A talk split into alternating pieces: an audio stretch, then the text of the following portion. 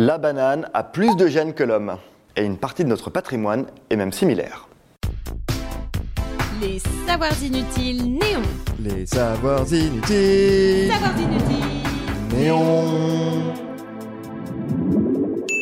Savoir inutile numéro 757. Si vous considérez que l'homme est une créature supérieure, puisqu'elle a inventé les supercalculateurs, la sécurité sociale et la trottinette électrique, il ne faut pas oublier qu'on partage une partie de nos gènes avec la totalité des animaux présents sur Terre, puisque nous partageons un ancêtre commun, qui n'est autre, aux dernières nouvelles, que l'éponge de mer.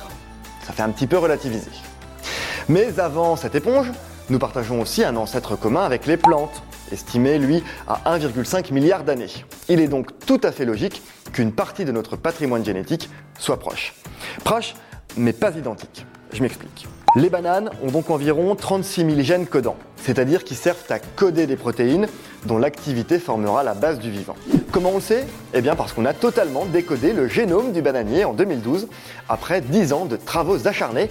Évidemment, on ne connaît pas le rôle précis de chaque gène, hein, d'ailleurs on ne le sait même pas pour l'homme, mais le but était d'identifier les gènes qui permettront de mieux résister aux maladies. Car la banane est menacée. Jusqu'aux années 50, c'était le gros Michel. On s'emballe pas, c'est un nom de banane. Le gros Michel, donc, qui était prédominant. Mais à cause d'une maladie due à un champignon, cette variété a décliné.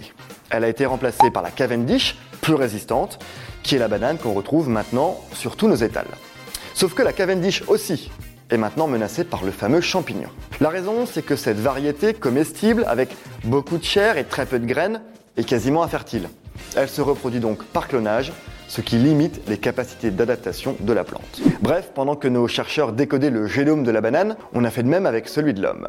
Et là où on estime que la première a 36 000 gènes, l'humain lui en a 20 000. 20 000 gènes environ. On n'a pas encore les chiffres exacts.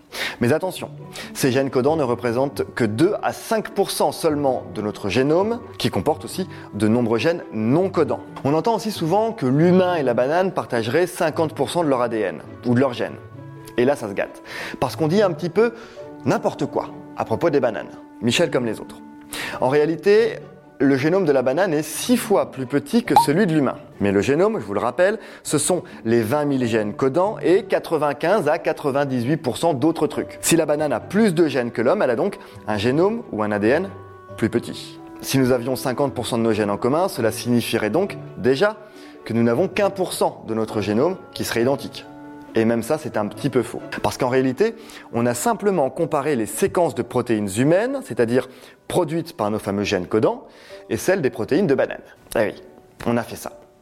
Et on a retrouvé 7000 homologues, c'est-à-dire 7000 séquences qui ont la même fonction des protéines homologues. Et en regardant ces protéines homologues, on se rend compte qu'elles sont en moyenne identiques à hauteur de 60%. On ne peut donc pas dire que la banane et l'homme ont des gènes identiques, encore moins un génome identique, mais seulement que sur les 20 000 gènes de l'homme, 7000, soit un tiers, sont homologues avec un cinquième des gènes de la banane et seulement à hauteur de 60%.